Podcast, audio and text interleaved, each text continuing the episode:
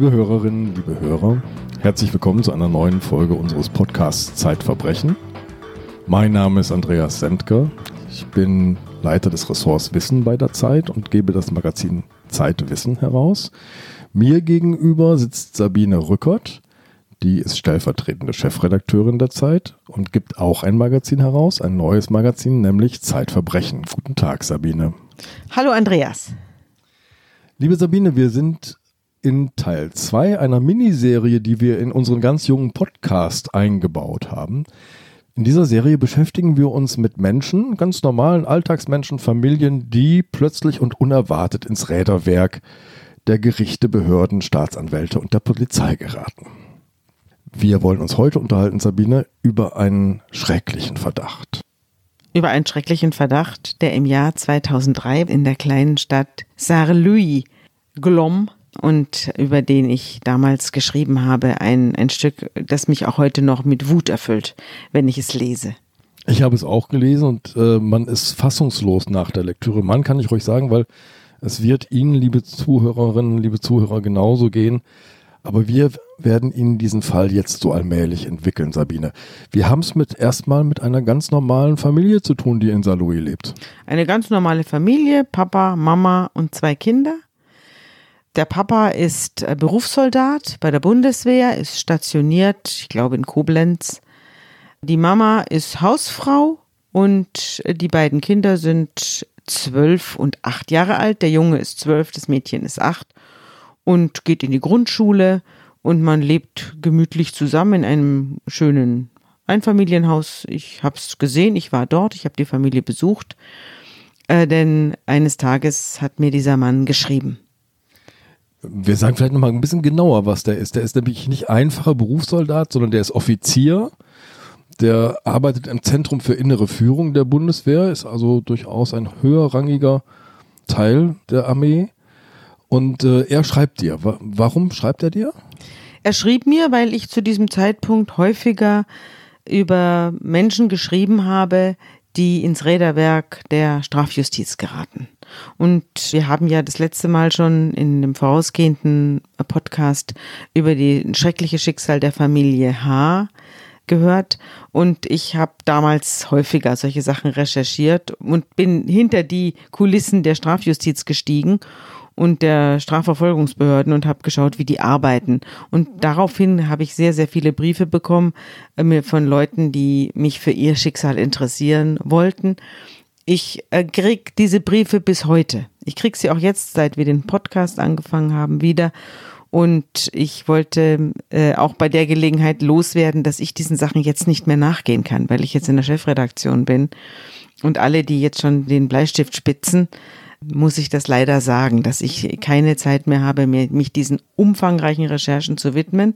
Denn solche schiefgelaufenen Fälle in der Strafjustiz, die sind extrem aufwendig zu recherchieren und extrem aufwendig äh, auch klar zu kriegen. Oft weiß man ja nicht genau, wer hat recht. Und äh, ich habe sehr, sehr viele Fälle nicht angefasst, weil ich mir nicht sicher war, wer recht hat, ich, sondern ich habe nur die Fälle veröffentlicht, bei denen ich mir dann ganz sicher gewesen bin. Ja, wir haben letztes Mal über Stefan H. geredet. Der soll, das war der Vorwurf, seine Tochter erstickt haben. Ähm, was Herrn Müller, so heißt er eigentlich gar nicht, aber wir nennen ihn jetzt mal so, ja. was Herrn Müller vorgeworfen wird, verraten wir noch nicht sofort. Wir gehen einfach an einen ganz normalen Nachmittag, an dem die Tochter Lena Müller nicht nach Hause kommt. So ist es. Lena Müller ist ganz normal an diesem Tag in die Schule gegangen. Die Mutter hat sich um den Haushalt gekümmert, hat das Essen gekocht und auf einmal geht das Telefon. Sie geht ran und da ist eine Dame dran mit einem Bindestrichnamen, die sagt, ja, guten Tag, ich bin vom Kinderschutzzentrum, es geht um Ihre Tochter, Sie müssen jetzt sehr stark sein, Sie müssen jetzt an die Seite der Tochter treten als Schutzengel und am Anfang denkt sich die Frau Müller, ja, na, die wird jetzt Spenden haben wollen. Und je mehr diese Anruferin redet, umso komischer kommt ihr die ganze Sache vor. Und als dann die Anruferin anfängt, ja, die Tochter würde zu Hause misshandelt und äh, sie würde missbraucht und darüber wolle man jetzt mit der Mutter reden, da glaubt dann Frau Müller an einen bösen Scherz und sie legt auf. Aber die Anruferin ruft wieder an da geht sie dann aber nicht mehr ran Und das dritte Mal, als sie ein drittes Mal anruft, geht sie wieder ran und sagt, wer sind Sie? Name, Adresse. Die Frau gibt sich dann zu erkennen und wenig später schiebt sich ein Papier unter der Haustür durch oder wird ein Papier eingeworfen. Da steht drauf, wir nehmen Ihre Tochter Lena in Obhut. Sie ist bei der Nachbarin Frau X und da werden wir uns dann mit ihr unterhalten. Und wenn Sie kommen mögen, kommen Sie doch, Ihr Kinderschutzzentrum. Und jetzt macht sich Frau Müller auf den Weg. Ja, und Frau und Müller, die ist vom Donner gerührt. Also das kann ich mir auch gut vorstellen. Man, man ist nichts Böses ahnen zu Hause. Auf einmal ruft einer an und sagt, wir haben ihr Kind in Obhut. Äh, es wird zu Hause misshandelt, missbraucht, geprügelt. Man fällt vom Glauben ab. Also es ist eine unvorstellbare, eigentlich eine Situation für einen Horrorfilm. Und Frau Müller ist vollkommen außer sich, vollkommen außer sich, nimmt ihren größeren Sohn, der inzwischen nach Hause gekommen ist, und fährt mit ihm mit dem Rad um die Ecke zu dieser Nachbarin X. Und da steht auch schon die Frau vom Kinderschutzzentrum und Frau Müller verliert die Fassung und schreit, gebt mir mein Kind heraus, gebt mir mein Kind heraus. Und die Frau sagt dann Gemach, Gemach, wir haben das Jugendamt informiert, ihr Kind ist jetzt in Obhut genommen. Und dann äh, lässt sie ihren Sohn da stehen und radelt nach Hause um, und ruft den Mann an, der eben 200 äh, Kilometer weiter äh, stationiert ist in Koblenz. Er soll unbedingt kommen. Es sei hier irgendwas ganz Übles im Gange. Der Mann setzt jetzt aber auch einiges in Gang, glaube ich. Er informiert die Polizei, er ja. ruft einen Rechtsanwalt an. Ja. Und seine Frau glaubt jetzt, wird alles Wird alles wieder gut. Ja, natürlich. Sie glaubt, es gibt eine große Verwirrung oder ein Missverständnis oder es sind Verrückte zugange. Jedenfalls kommt jetzt die Polizei und die wird jetzt bestimmt alles in Ordnung bringen, aber nichts dergleichen geschieht. Das heißt, die Polizei kommt schon, aber die Dame vom Kinderschutzzentrum geht auf die Polizisten zu und sagt, nein, es sei hier eine Krisenintervention im Gange und die Polizei möge abziehen. Hier sei das Jugendamt jetzt beschäftigt und man möge hier nicht weiter stören. Und das macht die Polizei dann auch. Die zieht dann ab ab und äh, das Kind wird vom Jugendamt in Obhut genommen. Sabine, jetzt müssen wir darüber reden, was Lena Müller denn sagt. Warum? Das wissen die Eltern zunächst nicht. Die Eltern erfahren dann, dass ihre Tochter angeblich behauptet hat, dass sie zu Hause geprügelt wird, und zwar mit einem Knüppel. Der Vater soll sie nachts an den Wochenenden aus dem Bett holen, mit ihr in den Garten gehen. Das sei eine Vertiefung, wo früher mal ein Glashaus gestanden habe. Und in dieser Vertiefung werde auf sie eingetreten, eingeschlagen, äh, mit Knüppeln, mit Schuhen. Tritte in den Rücken werden beschrieben, in den Bauch. Und nach diesen Prügelorgien äh, geht das Kind wieder in sein Bett und schläft weiter. Und so soll das jetzt schon seit fünf Jahren gehen. Das Kind ist acht, es müsste also mit drei angefangen haben. Also im Alter von drei Jahren müsste die erste Misshandlung erfolgt sein. Das ist das eine. Die Mutter fällt aus allen Wolken. Der Vater sagt, ich weiß von nichts. Ich weiß nicht, wie sie auf diese Behauptung kommt. Und das Zweite, was sie dann nachgeschoben hat, ist die Tatsache, dass der Vater sie abends beim Fernsehen über der Jeans am Hintern berühren würde. Wenn sie ihm ein Bier bringt, dann soll er ihr an den Hintern fassen.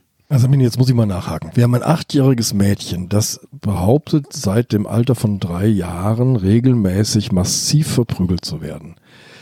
Das muss doch irgendjemandem auffallen, wenn das denn so wäre. Der Mutter, dem Kinderarzt.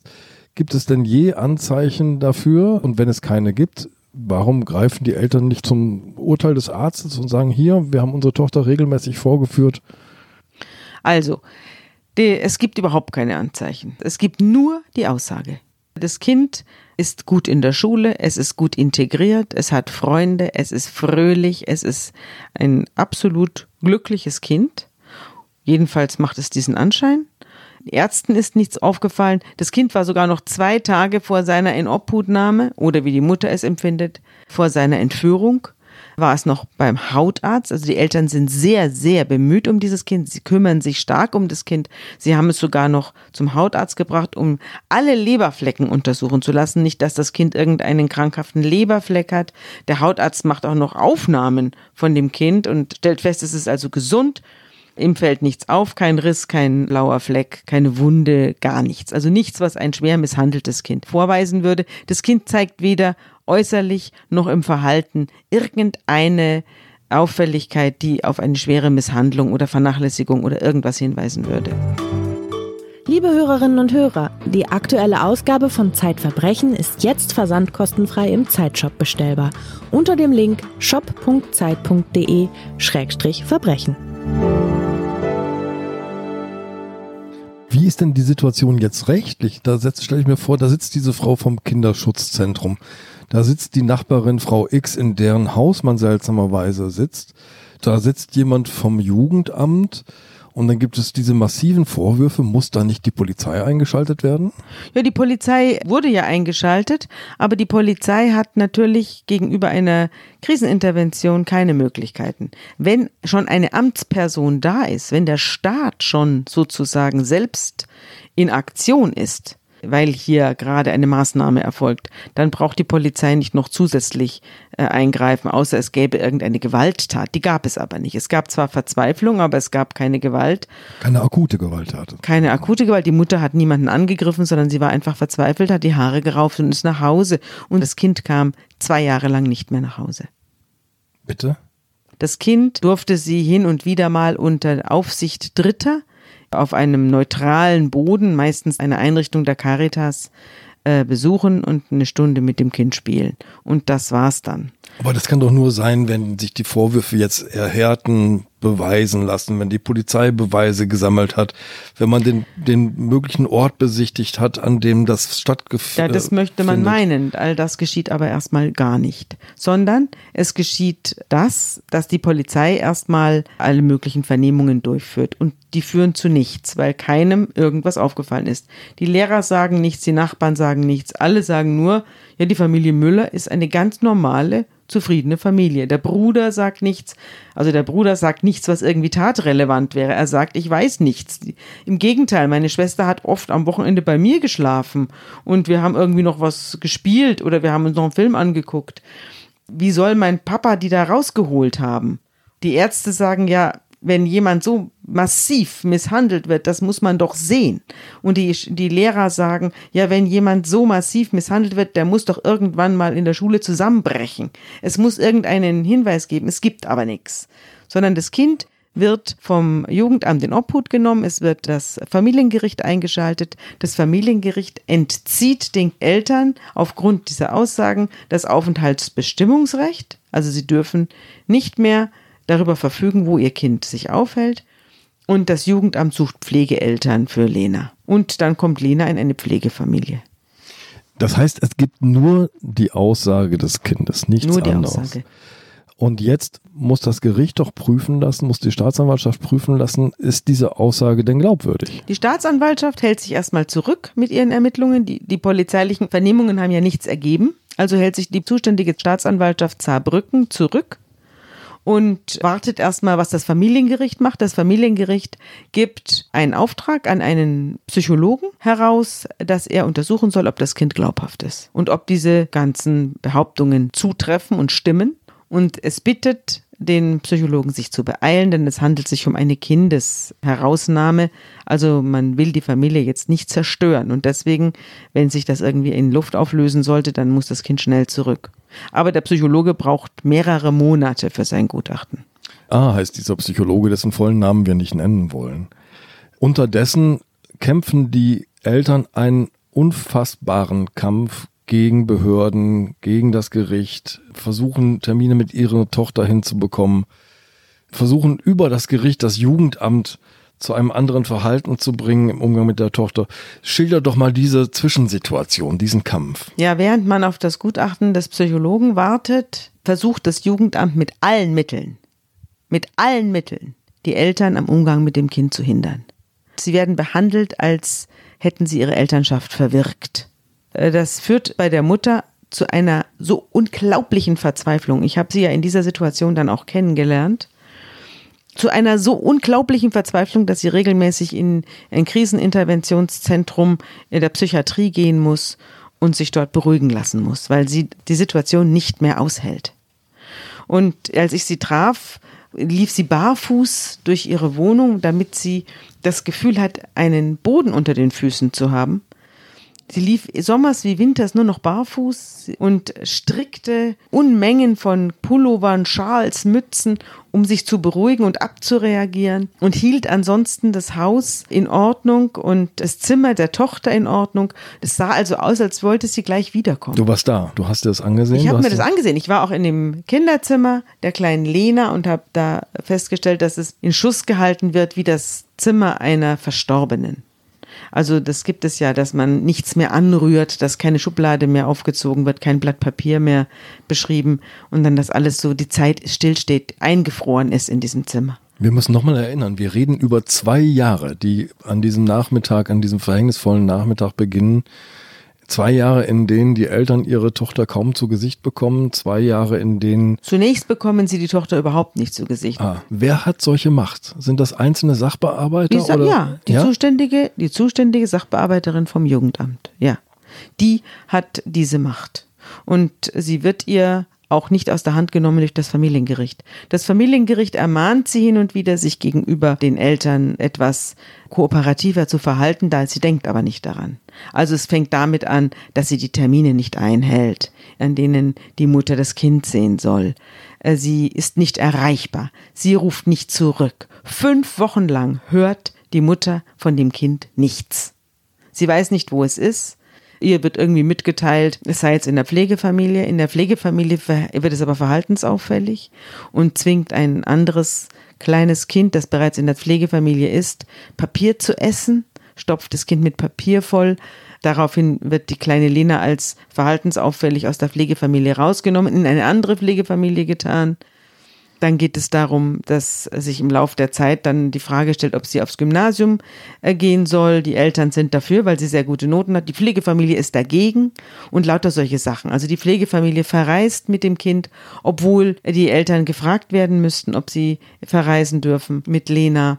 Also es ist, es wird, die Eltern werden von Anfang an als Feinde behandelt, werden bekriegt, werden fertig gemacht, werden kaltgestellt. Zu der äh, zuständigen Dame vom Jugendamt Saar Louis gesellt sich dann noch eine sogenannte Verfahrenspflegerin, die eigentlich vermitteln sollte zwischen Eltern und Jugendamt, die aber sich auf die Seite des Jugendamts stellt und das noch doller treibt als die, äh, als die Jugendamtssachbearbeiterin. Sind wir denn damals schon in so einer Phase, wo Jugendämtern Vernachlässigung von Fällen vorgeworfen wurde? Denn meistens kennt man ja das Umgekehrte. Da kommt ein Kind zu Tode und es stellt sich im Nachhinein heraus, die Behörden waren schon informiert, die Familie war zum Teil schon in Betreuung.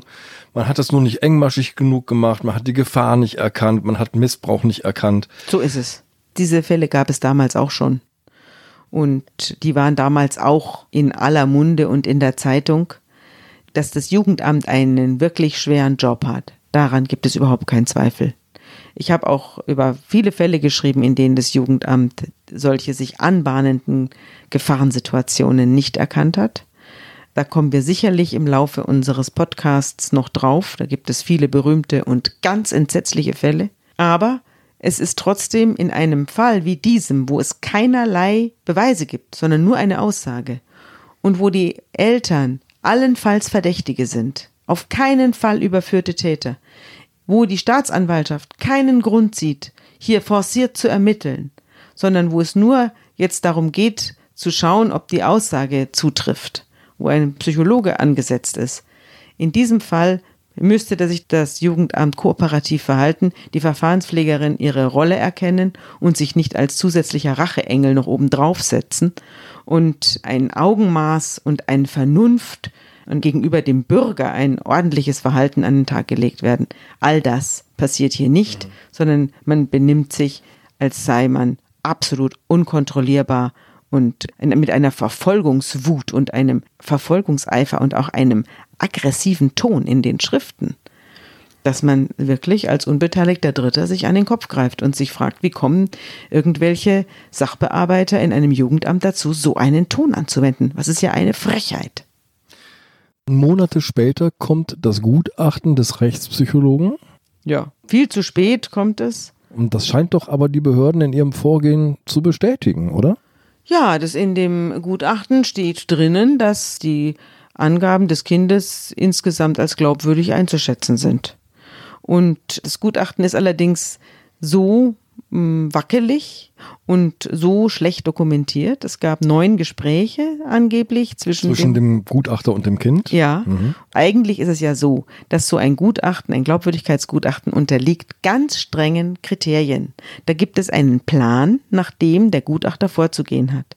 Zum Beispiel hat er alle Vernehmungen des Kindes, alle Gespräche, die er mit dem Kind führt, zu dokumentieren. Das heißt, da läuft ein Band mit und der Richter vom Familiengericht oder der Strafrichter schaut hinterher, was hat das Kind genau gesagt. Also vorne ist ein Teil, in dem der Gutachter seine Meinung abgibt, seinen Kenntnisstand abgibt und seine Einschätzung des Falles. Und hinten kann der Richter jeden Wortwechsel genau nachlesen, damit er sich selbst ein Bild davon machen kann, was das Kind gesagt und was es nicht gesagt hat.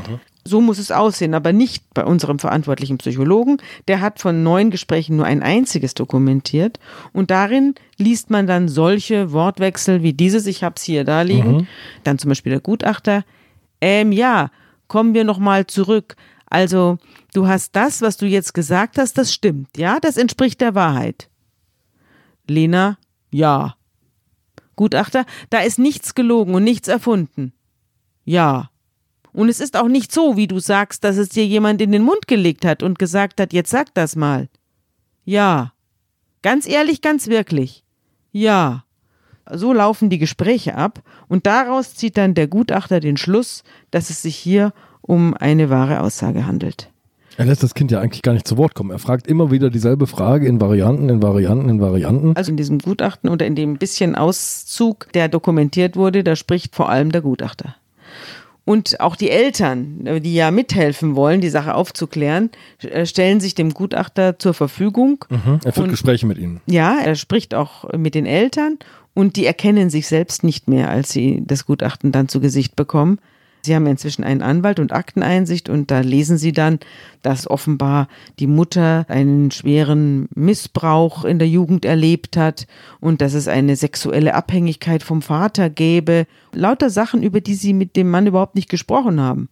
Also ein Fantasiegespinst wird da eröffnet und alles gegen sie gerichtet und sie sind vollkommen konsterniert.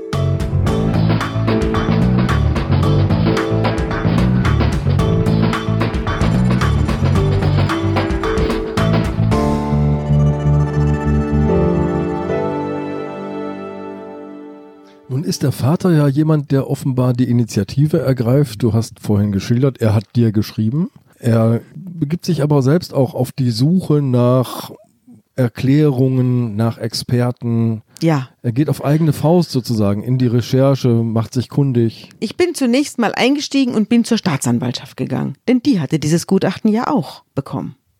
Und dann bin ich zur Staatsanwaltschaft und habe gesagt, so, jetzt hat ja wohl ein Psychologe festgestellt, dass diese Aussagen des Kindes wahr sind, wie auch immer sie zustande gekommen sein mögen und warum auch immer sie durch keinerlei objektive äh, Beweise gedeckt werden.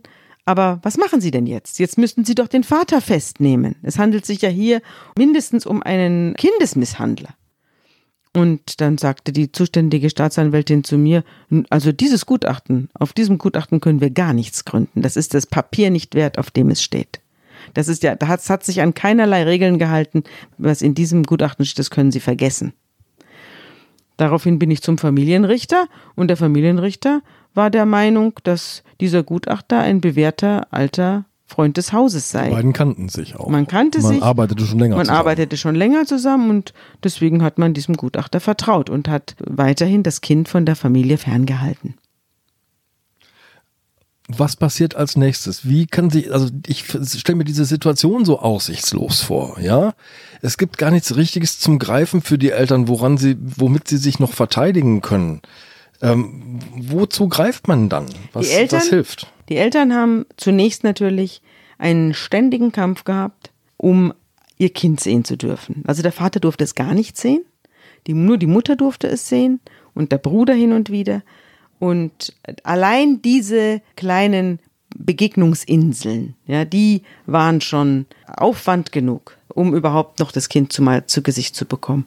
Das zweite war, dass die Eltern irgendwie versuchen mussten, den Werdegang des Kindes zu begleiten. Ich habe ja vorhin die Schule angesprochen, mhm. Reisen angesprochen, dass man nicht total irgendwie die Hand über diesem Kind verliert. Also dass man, dass es dann völlig aus den Augen gerät.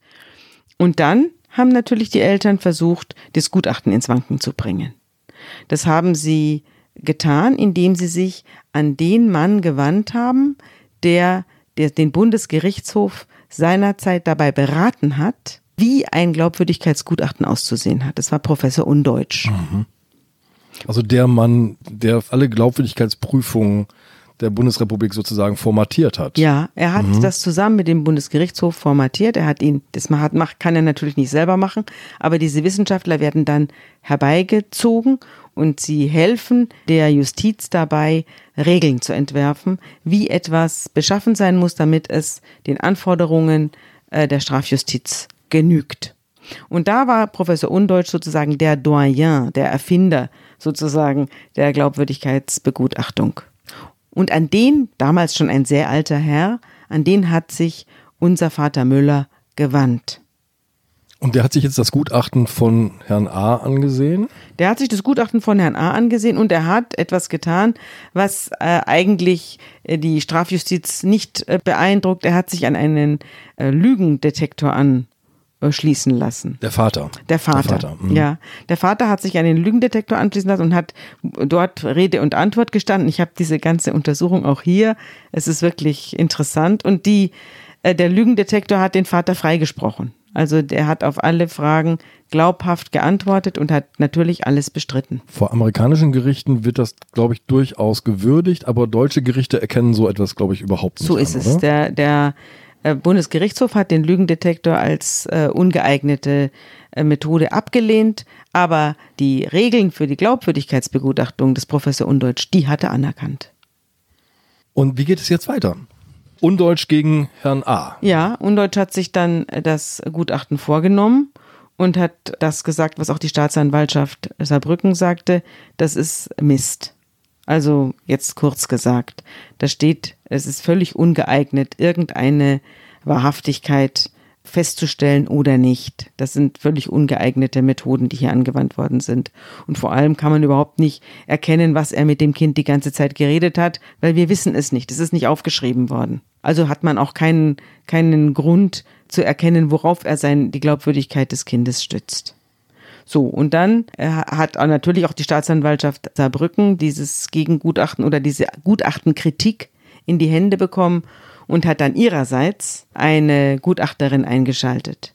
Mili Stanislawski, das ist eine Gutachterin, die häufiger beschäftigt wird von der Staatsanwaltschaft Saarbrücken und die hat sich den Fall jetzt vorgenommen.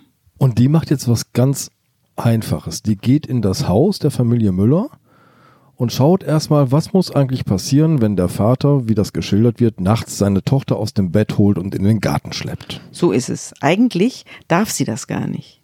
Eigentlich ist ein Aussagepsychologe dazu da, eine Aussage sich vorzunehmen. Er darf nicht die Polizeiarbeit noch machen. Das ist alles hübsch aufgegliedert. Es hat natürlich alles seinen Sinn und seine Berechtigung, aber ich halte das manchmal auch für ein Problem. Wenn äh, hier der Aussagepsychologe sagt, dieses, die Polizei hat jenes ermittelt und dann kommt noch ein Psychiater und dann kommt noch so weiß der Teufel wer. Klötzchen genau, sozusagen. und wenn dann was nicht passt, dann hat das Gericht das Problem, dass alles vorne und hinten nicht zusammenpasst. Aber der Aussagepsychologe heißt auch deswegen so, weil er die Aussage prüfen soll und nicht die Polizeiarbeit machen. Die Mili Stanislawski hat sich aber nicht hundertprozentig dran gehalten, sondern hat sich gedacht, jetzt möchte ich mal sehen, wie das da aussieht. Und ist in die Wohnung gegangen und hat festgestellt, dass es also ohne einen riesen Lärm gar nicht äh, abgeht, wenn das Kind nachts aus dem Bett geholt und in den Garten geschleppt werden soll. Denn da sind Rollläden hochzuziehen und äh, Türen auf und zuzumachen, die knarren und quietschen. Und ähm, im Garten gibt es diese Vertiefung, in der das Kind misshandelt worden sein soll, deutlich kürzer als die fünf Jahre. Da, wo das Treibhaus gestanden hat. Genau, das wo das Treibhaus gestanden hat. Gestanden hat. Diese Vertiefung gab es erst relativ kurz, weil das Treibhaus erst vor kurzem entfernt worden war. Also diese ganze Dauer des Beschriebenen kann schon gar nicht stimmen. Und dann führt Mili Stanislawski auch mehrere Befragungen des Kindes durch. Und fragt das Kind, wie soll der Vater es angefasst haben und wieso hat es nicht geschrien, wenn der Vater es so geschlagen hat und wieso ist es dann hinterher wieder ins Bettchen marschiert und hat weitergeschlafen. So verhält man sich doch nicht, wenn man geschlagen und geprügelt Ja, worden ist. unvorstellbar. Mhm. Und auf all diese Dinge hat die Kleine keine Antwort. Die Kleine ist inzwischen in der Pflegefamilie. Sie hat angefangen, Essstörungen zu entwickeln. Sie hat eine schwere Neurodermitis bekommen. Also sie hat mehrere psychisch begründete somatische Erkrankungen. Und sie ist vor allem auch von ihrer Familie völlig entfremdet. Sie sagt ihrer Mutter was ganz Entsetzliches. Am liebsten will ich gar nicht mehr dein Kind sein. Ja. Ich hab dich nicht mehr lieb. Ja. Sie ist inzwischen so gegen die eigenen Eltern aufgestachelt worden, von den Pflegeeltern oder von der Jugendamtsmitarbeiterin, auf jeden Fall wahrscheinlich von einer ganzen Front, von der Verfahrenspflegerin ganz sicher, und ist inzwischen so aufgestachelt worden gegen ihre Eltern, dass sie eine feindselige Haltung gegenüber der Mutter einnimmt und die verzweifelt, also die verzweifelt darüber.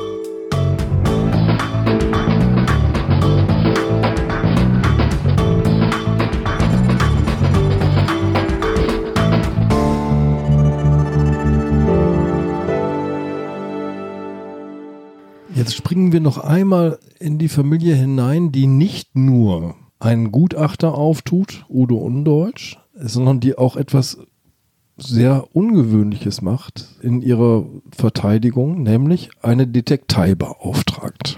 Die Frage war von Anfang an, wo kommt diese Aussage her? Wie kommt das Mädchen auf diese Behauptungen? Und das kann sich niemand erklären. Frau Stanislawski kommt zu der Überzeugung, diese Aussage stimmt nicht. Aber woher sie kommt, weiß auch niemand. Und deswegen setzt der Vater Müller einen Detektiven an auf die Nachbarin. Im Gutachten des Herrn Undeutsch steht nämlich, der Spiritus Rector dieser ganzen Aussage ist meines Erachtens nach die Nachbarin, bei der die Tochter in Obhut genommen wurde. Und auf diesen Hinweis geht der Vater jetzt ein und beauftragt eine Detektei und die soll mal nachschauen, was das für eine Frau ist. Sie kennen diese Nachbarin nicht, also die ist ja keine direkte Nachbarin, sondern ein paar Straßen weiter. Die Kinder gehen gemeinsam in die Schule, das ist alles, was er weiß oder was die Eltern wissen. Aber die Tochter dieser Frau ist auch keine Freundin von Lena, sondern ist irgendwie eine Klassenkameradin. In welcher Beziehung das Kind dazu steht, das ist völlig unklar. Und dieser Detektiv, der wendet sich jetzt an die Nachbarin, ruft sie an Und wendet einen Trick an. und sagt, guten Tag, ich habe also einen schlimmen Verdacht. Ich glaube, ich kenne ein kleines Mädchen, das wird zu Hause misshandelt und missbraucht. Und was soll ich tun? Ich habe gehört, Sie haben da so segensreich gewirkt. Und dann rennt er offene Türen ein bei dieser Frau und die schüttet ihm sofort ihr Herz aus und sagt, ja, sie hätte da diesen schrecklichen Fall der kleinen Lena. Und die kleine Lena sei ja ein, die Tochter eines Offiziers, sie selbst sei auch die Tochter eines Offiziers und sie selbst habe mit 40 Jahren in einer Therapie festgestellt, sie sei missbraucht worden und sie sei traumatisiert und das wollte sie diesem Kind ersparen. Und als ihre eigene Tochter berichtet habe, das sei ein Offizierskind in der Klasse, habe sie der Tochter gesagt, bring sie doch mal mit.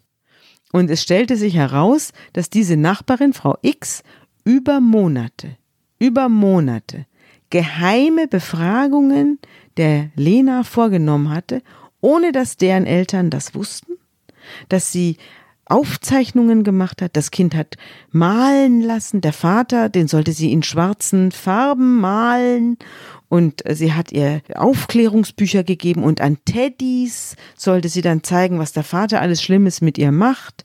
Und also lauter wirklich beängstigende Dinge fanden da in aller Stille, ohne Wissen der Eltern, der Lehrer oder sonst irgendwem statt. Das Kind wurde zum Schweigen verpflichtet.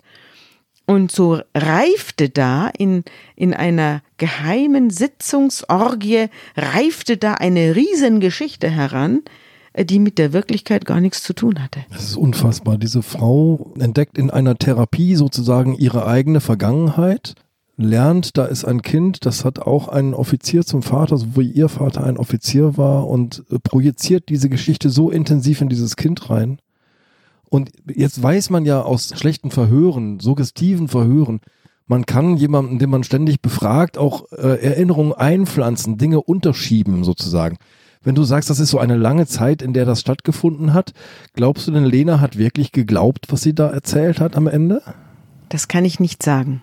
Auf jeden Fall hat sie es gesagt und sie hat sich auf jeden Fall in diesen äh, Sitzungen offenbar zu Äußerungen hinreißen lassen oder diese äh, ihr in den Mund gelegten Dinge wiederholt, äh, so dass sich daraus dann irgendwann eine Aussage ergab. Also als dann die Kinderschutzdame und die Dame vom Jugendamt kam, da wurde das Kind ja gar nicht mehr gefragt.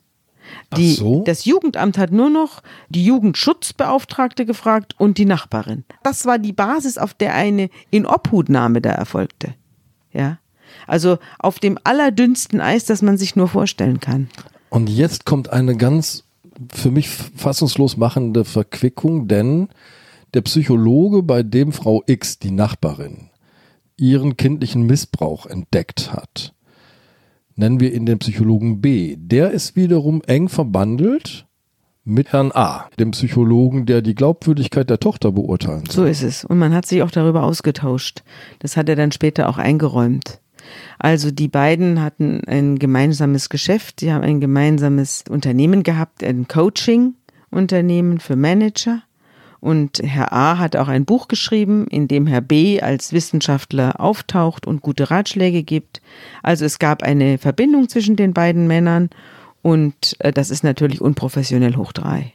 Also derjenige, der sozusagen das Trauma dieser Nachbarin aufgedeckt hat, der ist dann gleich noch äh, in enger Verbindung mit dem, der die Glaubwürdigkeit des von dieser Nachbarin suggestiv befragten Kindes feststellen soll. Also es ist ein einziger unprofessioneller Brei gewesen in meinen Augen und nicht nur in meinen Augen, sondern dann schließlich auch in den Augen des Familiengerichts. Lange genug hat's gedauert. Genau, dann nach zwei Jahren beschließt der Familienrichter, jetzt sei die Familie wieder zusammenzuführen. Ja, die und Staatsanwaltschaft hat ihre Ermittlungen erstens nie richtig aufgenommen und dann nach Mili Stanislawskis Gutachten sofort eingestellt gegen den Vater. Und der Familienrichter kam dann zu der Überzeugung, dass es jetzt eigentlich Zeit wäre, das Kind wieder nach Hause zu schicken. Ich habe ihn dann besucht und habe gefragt, warum das so lange gedauert hat und warum auch nach seinem Beschluss, das Kind müsse wieder nach Hause geführt werden, warum nach, seither nichts passiert ist. Und? Immerhin waren vier Monate wieder ins Land gegangen. Wie, nach dem Beschluss der Zusammenführung vier Monate? Ja, nichts passiert. Als ich da auftauchte, war nichts passiert. Es gab zwar den Beschluss, das Kind müsse nach Hause, aber es geschah nichts. Das Jugendamt machte nichts. Das verstehe ich nicht, Entschuldigung. Die Macht des Jugendamtes ist so groß, dass sie einem richterlichen Beschluss nicht folgen müssen? Eigentlich müssen sie ihm folgen, sie taten es halt nicht. Und das haben sie ja vorher auch schon unter Beweis gestellt, als, sie, als der Richter angeordnet hat, die Besuchskontakte müssten stattfinden. Hast du denn diese Sachbearbeiterin getroffen? Ich bin ins Jugendamt marschiert und habe mich dort äh, umgesehen und bin natürlich zuerst zu dieser Sachbearbeiterin gegangen, die mich mit äh, steinerner Miene empfangen hat, gar keine Auskunft geben wollte, sondern mich gleich verwiesen hat an ihren Vorgesetzten und der Vorgesetzte äh, hat sich dann über die bösen Eltern Müller ereifert, die hier ihr Kind mit der Brechstange zurück wollten. Also als sei das verboten, dass man als Eltern man sein, sein, Kind, kind zurückhaben zurück will. Hm.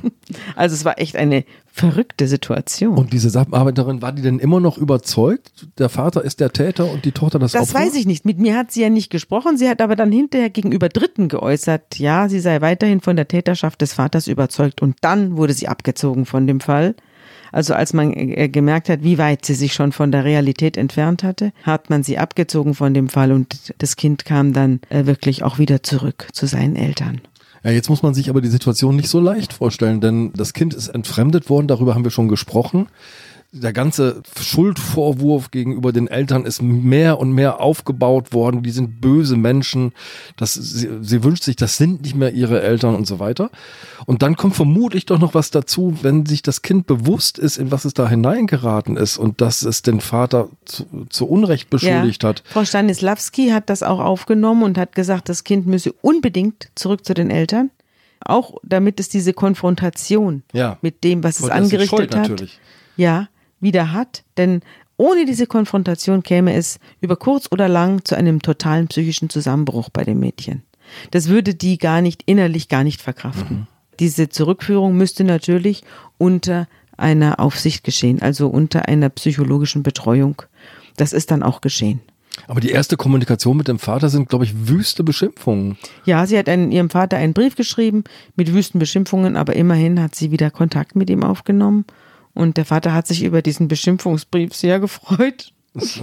Ja. Und dann gab es noch ein Instrument der Zusammenführung. Der Vater hat Videoaufnahmen von sich gemacht, wenn ich das richtig gelesen Ja. habe bei dir. Damit sie weiß, wie er aussieht. Ich meine, ein achtjähriges Kind, zehn, das hat ja quasi ein Fünftel seines Lebens den Vater nicht gesehen. Ja. Also 20 Prozent seines Lebens hat es ohne Vater äh, gelebt und auch mit der Bombardierung, dass es sich hier um ein Schwein handelt und um einen Verbrecher. Und jetzt soll es wieder nach Hause und soll sich mit diesem Vater aussöhnen. Und um diesen Weg zu erleichtern, hat der Vater Videoaufnahmen von sich gemacht und hat es ihr geschickt, damit sie schon wieder ein Bild von ihm hat. Sie ist dann zurückgekommen und es ist auch alles gut ausgegangen. Ich habe die Familie dann nicht mehr besucht, aber ich habe über viele Jahre, und es ist bestimmt der allertreueste Fall, über viele Jahre habe ich von Lena Briefe bekommen oder Karten aus dem Urlaub oder aus, aus irgendwelchen Schullandheimen hat sie mir geschrieben. Nicht viel, nur es geht mir gut und vielen Dank nochmal, ihre Lena. Liebe Sabine, Dankeschön. Ja, ein Fall, der so, wie er hier geschehen ist, immer wieder geschehen kann und wahrscheinlich auch geschieht. Und ich kriege ganz viele Anfragen und bei, in sogenannten Familiensachen, wenn Eltern auch gegeneinander arbeiten und äh, in Scheidungssituationen oder so. Aber es ist sehr, sehr selten aufzuklären. Und ich weiß auch, dass das Jugendamt einen sehr schweren Job hat. Aber das, was hier geschehen ist, das war nicht in Ordnung.